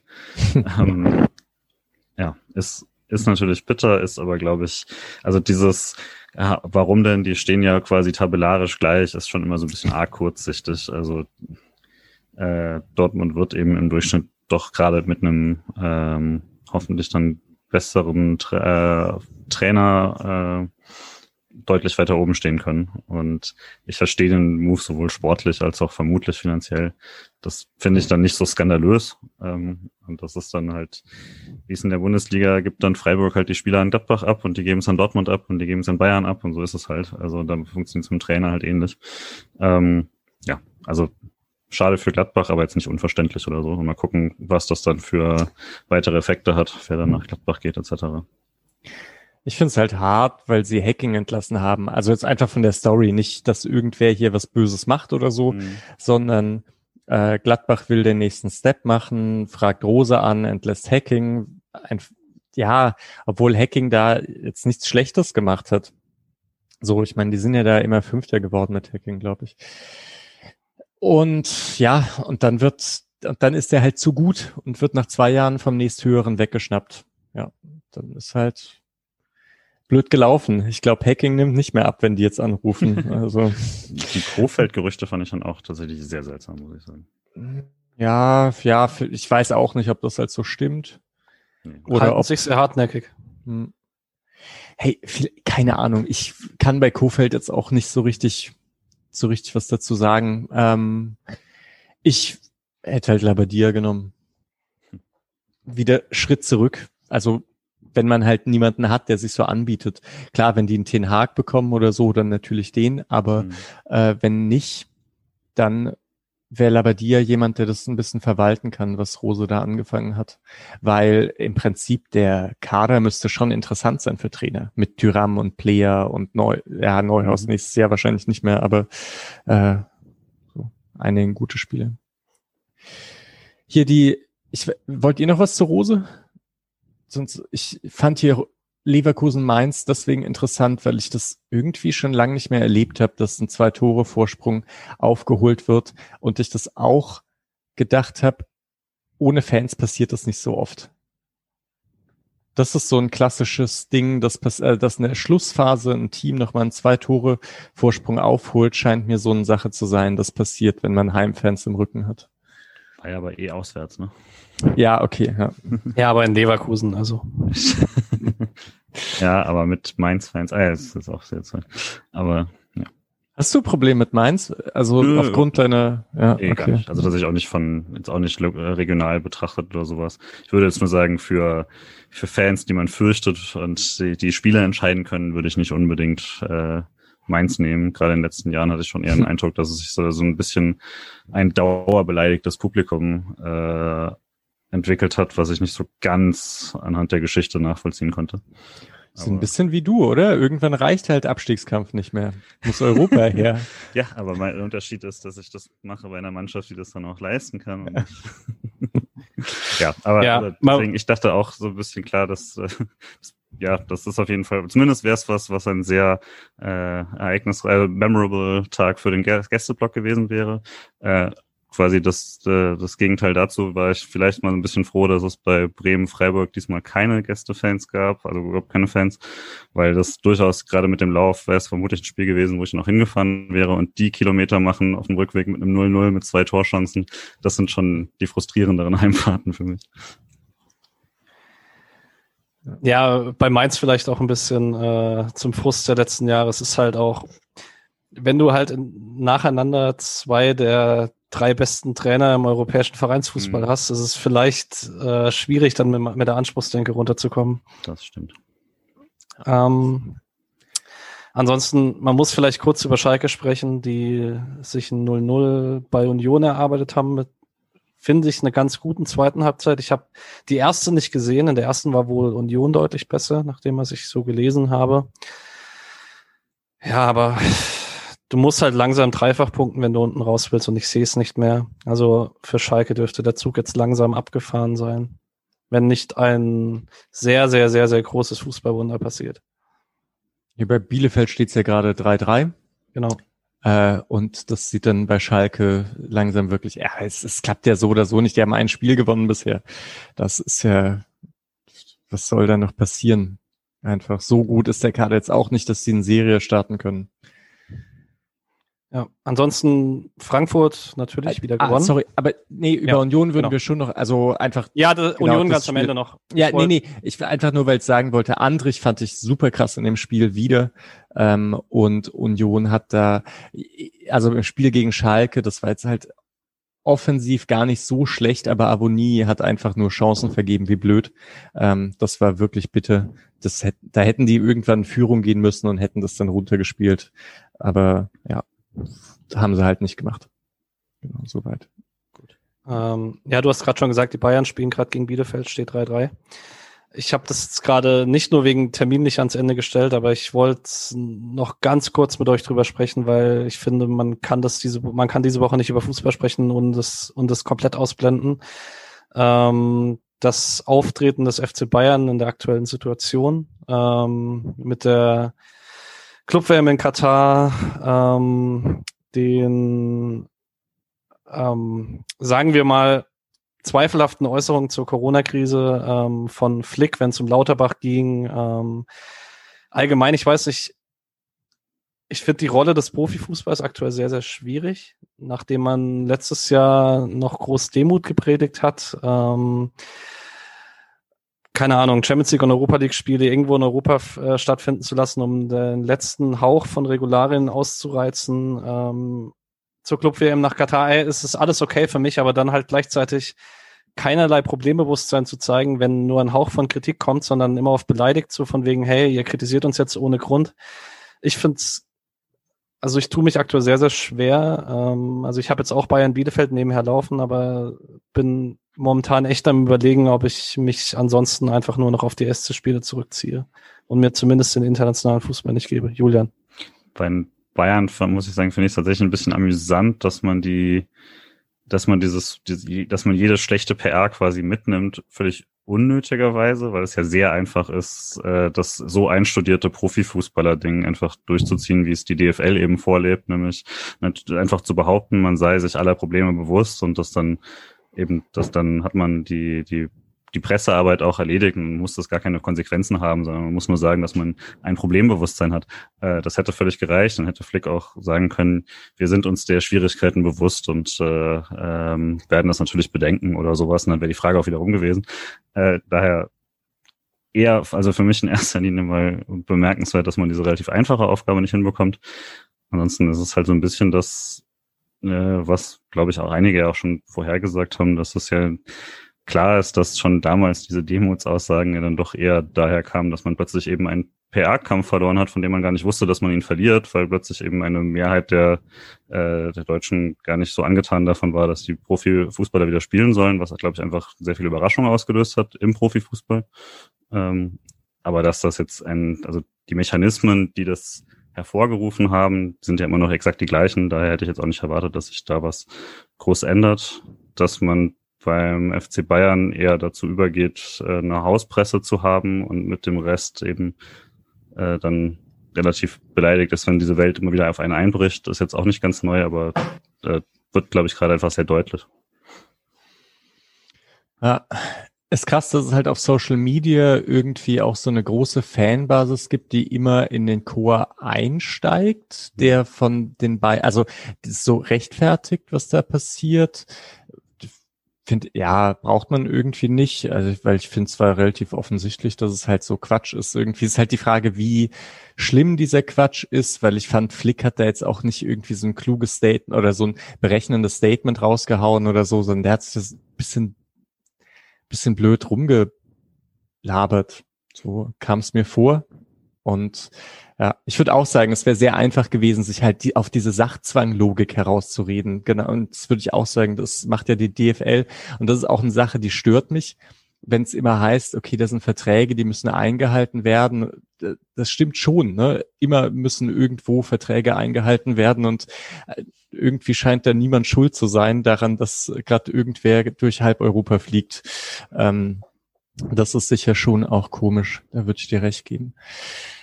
Äh, ja, aber ansonsten, ich weiß gar, also ich fand es jetzt gar nicht so die große Eskalationsstufe, muss ich sagen, was in letzter mhm. Zeit war. Also ich finde es so ein bisschen, irgendwie ist es klar, dass die, dass die Fußballteams das so lange machen, wie wie es erlaubt ist. So. Und quetschen halt jeden Penny raus. Ja.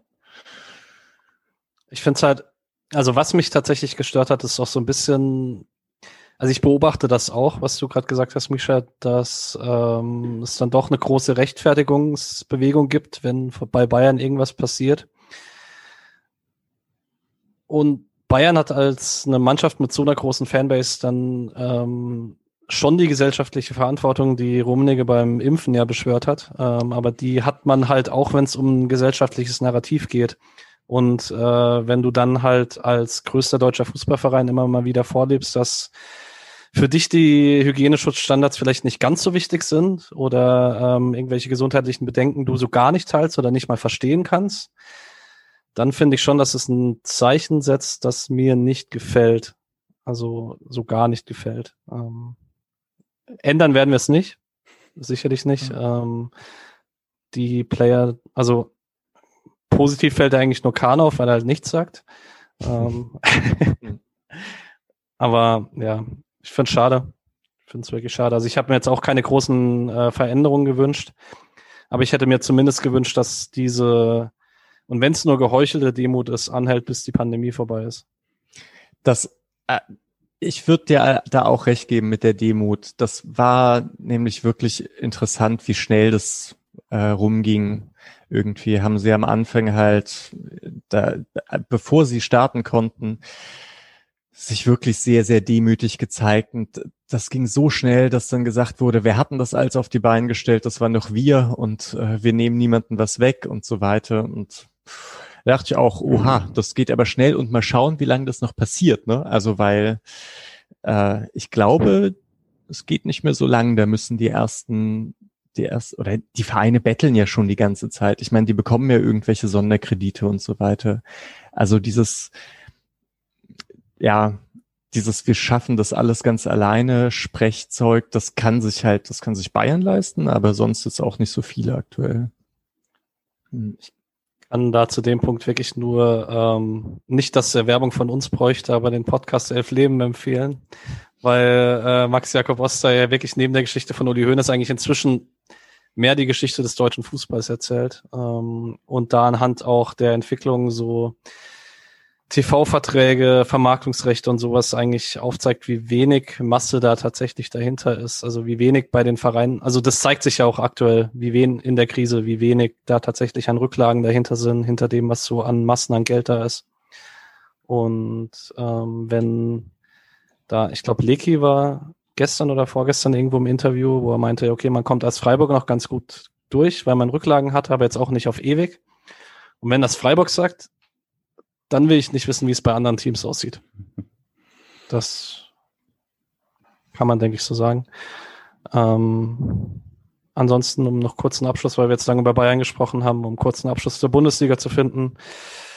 Auch sportlich wird es äh, nicht interessanter die nächsten Jahre, wenn man sich anguckt, dass man jetzt von einem der Hauptrivalen Leipzig halt den besten Innenverteidiger verpflichtet im Sommer mit Upamecano. Und Ganz damit, auch was schockierend Neues, ne? Dass ja, natürlich. der FC Bayern München vom Zweitplatzierten den äh, einen der besten Spieler kauft, vielleicht doch schon den, ja. ähm, würde ich sagen. Und ja, das äh, hat, glaube ich, alle erschüttert. Ja, ich weiß, ich glaube tatsächlich, dass sich ein paar Leute gedacht haben, Leipzig könnte dem widerstehen mit der mhm. finanziellen Macht, die dahinter steht. Ähm, wobei es ja da bei Upamecano jetzt wohl auch einfach, das ist jetzt glaube ich Ende des Vertrags oder er hat noch ein Jahr Vertrag ähm, und er wollte halt gehen, dann, bis, dann ist es egal, wie viel Finanzkraft du dahinter hast, dann hm. zieht halt die Strahlkraft deines FC Bayern München im Zweifel ein bisschen mehr.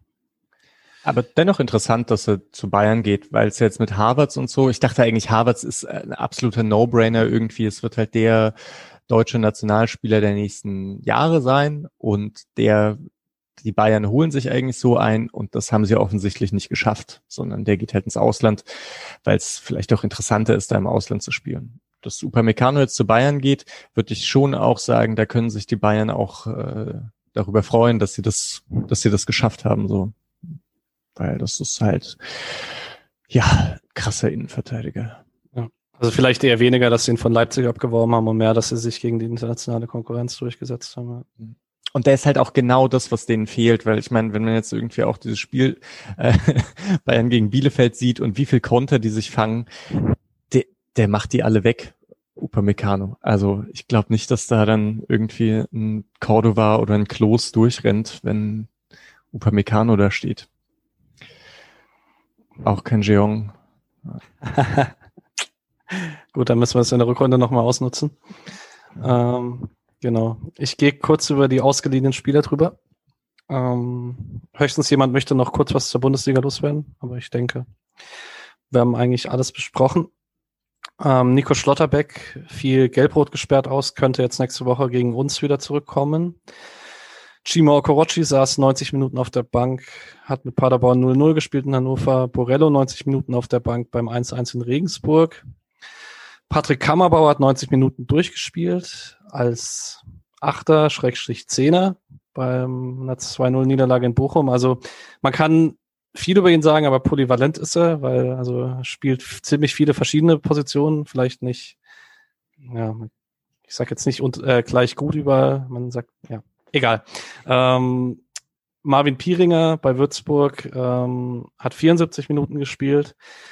Man hat 1-0 in Kiel verloren, das zweite Spiel in Folge durch einen sehr, sehr fragwürdigen Elfmeter. Okay, scheiße, nicht sehr fragwürdig. Das zweite Spiel in Folge durch eine klare Fehlentscheidung, was schon sehr, sehr bitter ist, wenn du so abgeschlagen in der zweiten Bundesliga stehst, gegen zwei gute Mannschaften, zwei gute Spiele machst und halt zweimal so hart verpfiffen wirst. Es tut schon weh, gerade mit dem VAR. Ähm, Luca Itter saß 90 Minuten auf der Bank bei Fürth. Die haben 0-0 in Hamburg gespielt. Ähm, der arme Kerl, ey. Ja. Genau. Ähm, Florian Kart ist immer noch verletzt, hat jetzt bei Magdeburg einen neuen Trainer mit Christian Titz, den man kennt als ehemaligen HSV-Trainer. Ähm, wäre für Magdeburg vielleicht auch witzig, äh, witzig wichtig, dass äh, Kart nochmal fit wird, weil die stecken auch mitten im Abstiegskampf. Und auch Amir Abrashi für Basel nicht im Kader. Die haben 2-0 verloren in Zürich. Und auch er ist wohl noch verletzt. Bei den anderen Teams, ähm, die zweite, bei denen fällt aktuell alles aus, entweder durch Schnee oder durch Corona. Ähm, eins von beiden greift eigentlich immer. Ähm, das könnte ein ziemlich harter Spielplan werden hinten raus, weil jetzt dann doch ziemlich viele Nachholspiele anstehen. Andererseits hat man wohl, was man so liest, aktuell ziemlich viele Verletzte, die in zwei, drei Wochen vielleicht wiederkommen könnten. Da hat man dann zumindest einen Vorteil, dass man wieder einen relativ vollen Kader hat, bis die ganzen Nachholspiele anstehen. Aber ich glaube, es sind jetzt schon drei oder vier Spiele weniger als die meisten der Liga. Die U19 pausiert immer noch. Die Frauen hätten ein Heimspiel gegen SC Sand gehabt. Auch das wurde wegen Schnee abgesagt. An der Stelle eine kurze Empfehlung. Der User Stolzer Badener aus dem Transfermarktforum hat einen Podcast namens Anpfiff. Da gab es letzte Woche ein Interview mit dem Frauentrainer Daniel Kraus. Da geht es auch um die Zeit von ihm als Torwart in Jena, aber hauptsächlich um seine Trainerkarriere, was er in Freiburg so vorhat. Sehr, sehr cooles Interview. Äh, gerne reinhören. Verlinken wir euch in den Show Notes. Julian? Und auch tatsächlich da ganz spannend, weil es so leicht zu hören ist, dann auch diese ja, ich würde nicht sagen offene Unzufriedenheit, aber schon der Vergleich, dass man dann sieht, okay, Frankfurt ist voll eingestiegen, ähm, Vereine wie Köln, die finanziell nun nicht besser dastehen als Freiburg, äh, werben ständig Spieler ab, Spielerinnen ab vom SC. Ähm, das sagt er alles noch nicht, aber er erwähnt immer wieder, dass er natürlich auch äh, Ambitionen hat und dass er das sehr gerne hier machen möchte, aber auch die Rahmenbedingungen stimmen müssen und wir gerade am Schauen sind, was, was möglich ist und so.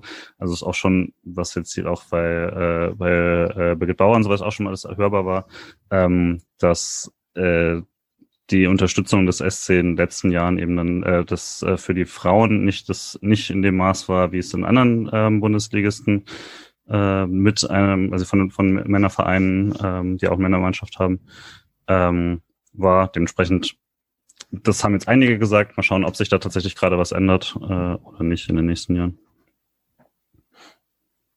Gut. Ja, also ich finde auch, man liest, man kann sehr, sehr viel zwischen den Zeilen hören, von dem, was Kraus sagt. Auch, dass er jetzt nicht sagt, er sieht sich auf ewig in Freiburg, sondern er möchte hier gute Arbeit machen, dann vielleicht schon zu einem Top-Team gehen. Ist ja auch okay. Man kann auch als Trainer Ambitionen haben. Man ist ja vielleicht als Freiburg-Fan ein bisschen verwöhnt von dem, was so im Männerbereich abgeht. Aber es kann halt keine zehn Christian Streichs geben. Sonst wäre Christian. Ja. Also genau, ich meine, das wäre, ist halt auch, glaube ich, immer so ein leichtes, wenn man uns bessere Möglichkeiten und Mittel gibt, dann kann ich auch hier vielleicht was Langfristigeres aufbauen oder so. Mhm. Ähm, aber dafür müssen dann halt auch die Rahmenbedingungen stimmen, dass man eben nicht um Platz sieben mitspielt. So, der SC hat das ja, hat ja auch schon seine Ausreißersaisons nach oben gehabt und hat dann eben danach wieder die komplette Mannschaft verloren. Das, wenn das nicht mehr ständig der Fall wäre, hat man da vielleicht auch eine bessere Gesamtstruktur. Aber habt ihr so einen Einblick, ob ähm, in Freiburg da so eine gute Jugendarbeit gemacht wird oder warum, also es scheinen ja dann sehr, sehr viele hochzukommen oder ist es auch so ein bisschen Zufall gewesen?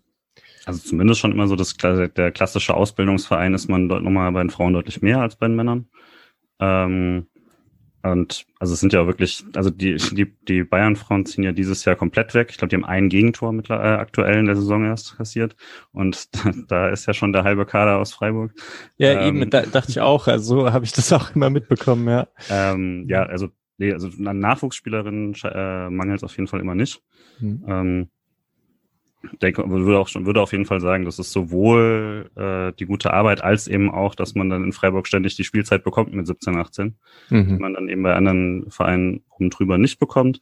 Das stimmt aber natürlich auch für äh, für Vereine wie wie Sand oder so, wo es dann, dann eher das Problem ist. Äh, da stimmen dann aber auch die, also bei Freiburg hat man dann zumindest noch mal mehr die äh, infrastrukturellen Möglichkeiten, die man dann äh, bei vergleichbaren Vereinen vielleicht wiederum nicht hat das, das passt dann auf jeden Fall sehr gut, aber es ist halt auch wirklich wieder dann so eine auch tatsächlich dann so eine Einzelpersonengeschichte, dass man eben mit Birgit Bauer eine Managerin hat, die das seit 30 Jahren äh, führt und extrem gut führt. Ähm, und da entsprechend auch immer wieder die richtigen Leute anscheinend findet und hochzieht. Gut. Bundesliga ist vorbei, wollte ich kurz noch anmerken. Bayern Bielefeld 3-3. Bielefeld holt tatsächlich einen Punkt in München. Gut. Ich sage jetzt nicht, der Meisterschaftskampf wird noch spannend. Äh, nee. Nein. ähm, wir schauen kurz voraus auf unser nächstes Spiel gegen Union Berlin. Nächsten Samstag um 15.30 Uhr. Möglicherweise steht ein Comeback von Max Kruse in den Kader an. Äh, oh. hieß es letzte Woche, dass er es vielleicht gerade in Freiburg wieder in den Kader schafft. Das ist äh, ja, ich glaube, ich bin nicht der Einzige, der Angst davor hat. Ich habe auch persönlich große Angst vor einem Gentner-Gegentor. Ähm, das liegt, hängt aber an anderen Dingen. Äh, Schlotterbeck könnte spielen. Ähm, Misha, du hast vorhin schon mal kurz angerissen, äh, Union nicht mehr so stark wie in der Hinrunde. Ähm, wirklich ein klassischer Einbruch oder siehst du andere Gründe? Nee, nee. Äh, ich würde sagen, in der Hinrunde, also man sieht die Sachen, die in der Hinrunde auch da waren, die haben ein spielerischen Ansatz und so, das passt alles. Äh, es ist einfach nur nicht mehr so überraschend und die Ergebnisse kommen nicht mehr so dazu, wie sie jetzt waren. Man muss auch sagen, dass Union halt wahnsinnig viele Tore per Standards gemacht hat und wenn das irgendwie nicht der Fall ist, dann fehlt halt schon mal ein großes Element. Ähm, nee, aber ansonsten die, die, das, was Union halt ganz gut macht, die haben jede Spielphase so halbwegs im Griff. Die sind wirklich sehr griffig gegen den Ball. Die können aufbauen. Die können auch irgendwie so ein bisschen längeren Ball schlagen. Und äh, ja, das ist schon sehr gut. Einzelspiele, vielleicht es lag es auch daran, dass es jetzt gerade nicht ganz so gut aussah, dass Trimmel und Lenz zeitweise beide ausgefallen sind oder Sperre hatten. Ich glaube, Trimmel war jetzt zurück, Lenz noch nicht. Ähm, das ist, ich glaube, Gieselmann macht es dann auf der linken Seite. Das ist halt nicht das Gleiche. Hm, ja. Äh, ich weiß nicht, ob die sonst halt noch irgendwie Verletzungen haben. Ich weiß nicht, ob Becke verletzt ist oder ob der gerade nicht kann. Kruse ist halt verletzt. Dann hatten sie ja noch diese Geschichte mit der Sperre von Hübner. Mhm. Wegen Beleidigung. Genau. Äh, ja. Und ja, also so, da, es greifen immer noch genug Rädchen ineinander. Jetzt griffen halt gerade nicht alle Rädchen ineinander in den letzten, in den letzten Spielen. Das ist aber auch vollkommen in Ordnung, würde ich sagen. Und sind ja fast auf Augenhöhe mit dem SC. Ein Punkt dahinter. Ja, man kann sagen, wird nochmal die Einleitung eines harten Dreierprogramms. Freiburg spielt jetzt gegen Union, dann in Leverkusen und dann zu Hause gegen Leipzig bevor dann wieder Mainz, Augsburg und die Wochen kommen, wo man in der Hinrunde ganz gut gepunktet hat. Also Mainz jetzt ausgenommen. Ähm, Julian, Einschätzung Union und darfst dann auch gerne tippen am Ende, wenn du möchtest. Mhm. Äh, ja, also tatsächlich glaube ich, man erwischt Union auf jeden Fall in einer besseren Phase ähm, als noch in der Hinrunde. Ähm, trotz aller Ausführungen und klar, die sind nur ein Punkt hinter Freiburg, aber sie sind halt deutlich vorher gestartet, muss man sagen. Ne? Also in den letzten zehn Spielen ist, die, ist der Trend jetzt nicht, äh, nicht pro Union gewesen in dem Fall. Äh, ist aber auf jeden Fall jetzt nicht äh, vergleichbar mit, glaube ich, anderen Mannschaften, äh, die man danach noch spielen wird. Ähm, das Spiel jetzt gegen, gegen Schalke würde ich jetzt auch nicht per se irgendwie als zu hoch hängen, weil dann müsste man das gleich über den SC sagen. Aber äh, ich, das ist, glaube ich, eher der, der leichte Druck für Freiburg ist, glaube ich, tatsächlich eher der Spielplan, weil, wie du sagst, danach wird's hart und wenn man tatsächlich irgendwie äh, sich da in der oberen Tabellenhälfte festsetzen möchte, dann äh, wäre es vielleicht ganz nett, da schon mal zu punkten. Aber ja, also ich glaube, Heimspiel ist ja nicht mehr so relevant. Ist ein Spiel, wo, wo ich äh, natürlich auf den Sieg hoffen würde, ähm, aber Union hat sich doch insgesamt so stark gemacht, dass jetzt ein Unentschieden keine bittere Enttäuschung wäre oder so. Das, aber ich tippe deswegen nach dem aktuellen Freiburger äh, leichten Offensivproblem tippe ich auf ein 1 zu 1. Auf, auf welche Borussia macht denn Freiburg Jagd, Julian? also, wenn man gewinnt gegen Union, dann natürlich auf beide. Ja, weil eine müsste man überholen, wenn man nach Europa will. Das ja, ist und dann, ja klar. dann müsste man darauf setzen, dass die richtige Mannschaft den DFB-Pokal gewinnt. Äh, ja. Äh, deswegen am besten überholt man einfach beide und dann ist das auch egal. Hm. Leverku Leverkusen trendet gerade nach unten. Das heißt, wenn man gegen Union gewinnt, ist Leverkusen sechs Punkte Spiel. Ah. Uh, ja, ungern sechs Punkte Spiel gegen Leverkusen. Nur weil Alex jetzt nicht da ist, müssen wir es nicht alle verdoppeln, dass wir. okay, Misha, Tipp. Äh, ja, wo ist es? In Freiburg. Ja. In Freiburg. Dann sag ich 2-1 Freiburg. Okay, ich habe mir im Voraus noch von Alex einen Tipp abgeholt. Da habe ich gesagt, der kommt dann nicht raus. 2 zu 0. Ja, er hat geschrieben, entspanntes 2 zu 0 für den SC. Ähm, ich wollte eigentlich 1-1 tippen, weil ich, ich war, mein Gefühl ist nicht so gut. Ich sag 1-0 Union. Ich habe auch das Gefühl, die Offensivprobleme könnten sich fortsetzen und sehe schon ein Spiel nicht unmöglich, in dem Unioner Spiel halt einfach so in Union-Manier nach Hause holt sitzt auch spannend, finde ich, das Spiel, weil ich, also so viel, so viel Spiele gab es ja nicht gegen Union in den letzten Jahren und äh, aus der letzten Saison bin ich immer noch so ein bisschen verärgert, äh, was die zwei Spiele angeht gegen Union, die man verloren hat. Also, eine Runde, ja. ja. War das letzte Nicht-Corona-Spiel, ne? Ja, beim Spiel war da genau, das wurde gewonnen, das war cool. Und jetzt aber das letzte Spiel, da war Union halt schon auch besser als Freiburg. Und wenn jetzt Union nochmal so deutlich besser ist als Freiburg und Freiburg nicht so viel Chancen lässt, dann, dann setzt sich da sowas fest bei mir im Kopf.